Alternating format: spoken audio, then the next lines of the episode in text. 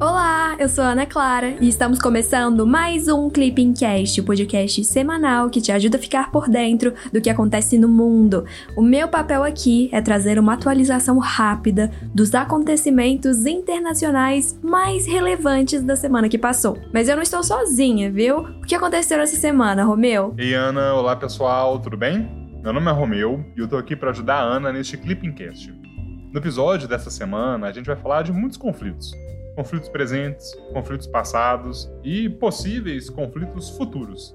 A gente teve o anúncio da retirada total de tropas norte-americanas do Afeganistão, bem como novos capítulos da escalada de tensões entre China, Estados Unidos e Taiwan. Inclusive, falando em tensão, é bom ficar de olho bem aberto na Ucrânia. Teve mais um punhado de coisa, mas vamos devagarinho.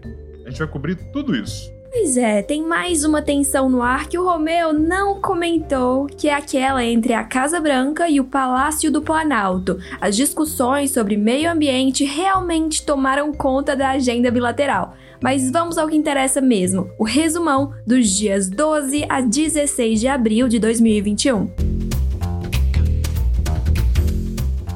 Estados Unidos. Na terça-feira, dia 13, o governo dos Estados Unidos anunciou que até o dia 11 de setembro de 2021 serão retirados todos os soldados que estão no Afeganistão. Com essa decisão, terminará oficialmente o mais longo conflito armado da história norte-americana após quase 20 anos. Apesar do longo engajamento no país asiático, os Estados Unidos não foram capazes de extinguir o Talibã afegão, grupo que estava no poder quando começou a guerra. Atualmente, o país é governado por um governo civil apoiado pelos Estados Unidos. Contudo, os líderes do Talibã permanecem ativos, influenciando grande parte dos rumos políticos do país. Ana, eu acho que é bom lembrar aqui que essa retirada de tropas é parte do acordo firmado entre os Estados Unidos, ainda sob a administração Trump, e o Talibã,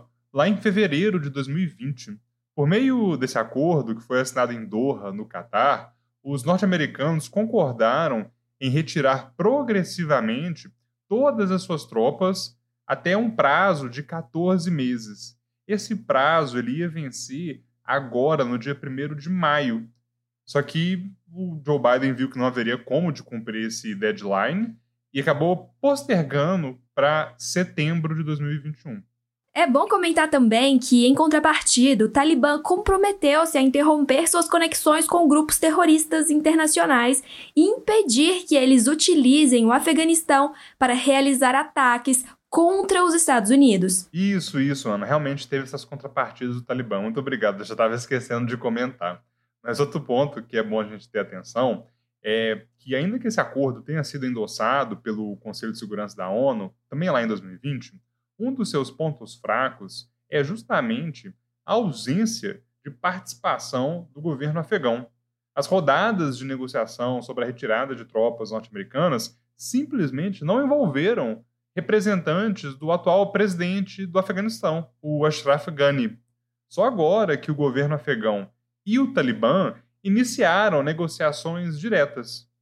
Na diplomacia, com quem você fala é muitas vezes mais importante do que o que você fala.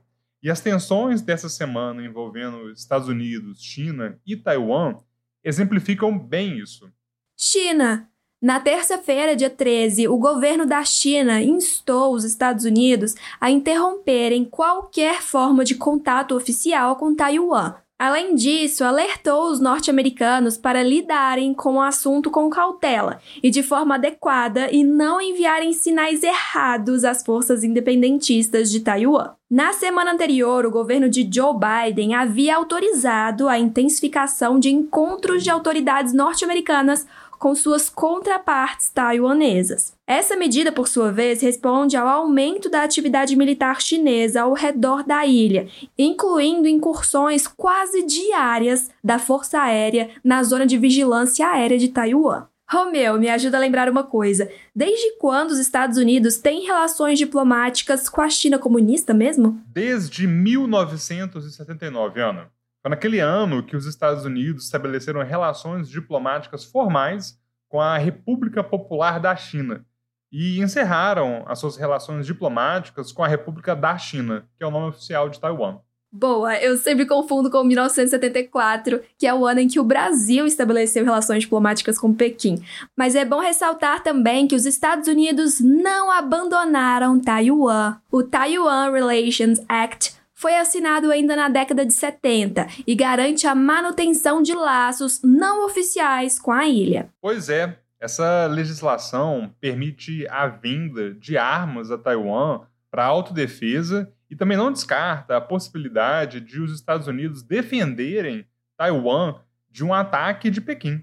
Falando em intervenção dos Estados Unidos, como é que está a situação lá no leste europeu, Ana? Ótima dúvida, Romeu. Vamos falar sobre isso agora. Rússia.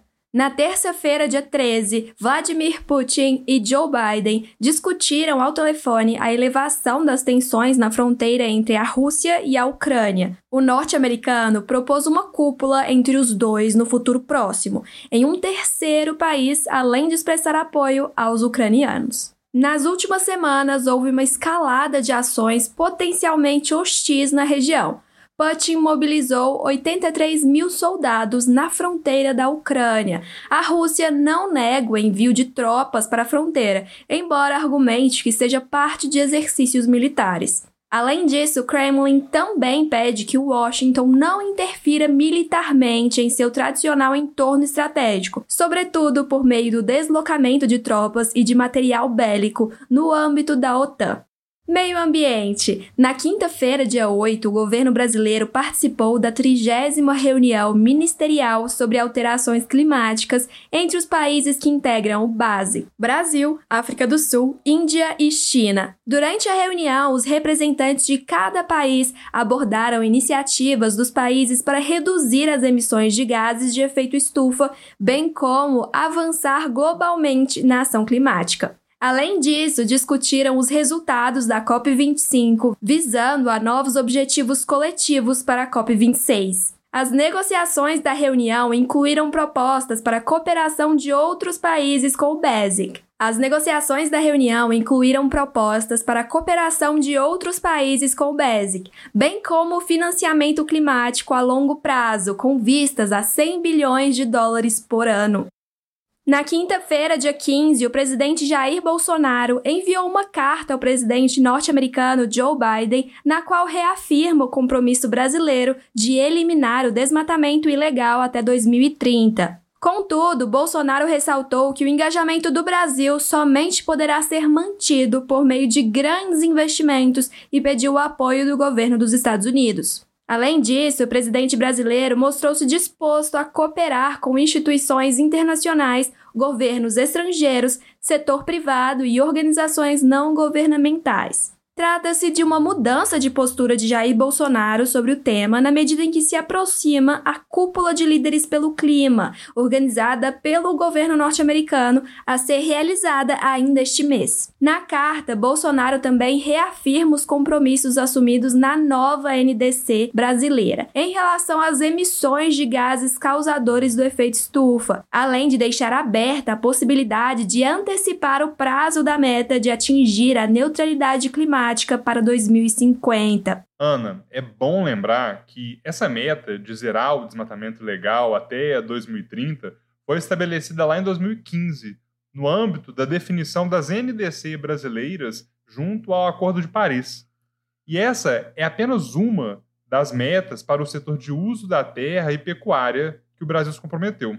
Além dela, também há as metas de restaurar e reflorestar 12 milhões de hectares de florestas, de recuperar 15 milhões de hectares de pastagens degradadas e também de integrar 5 milhões de hectares de lavoura pecuária floresta.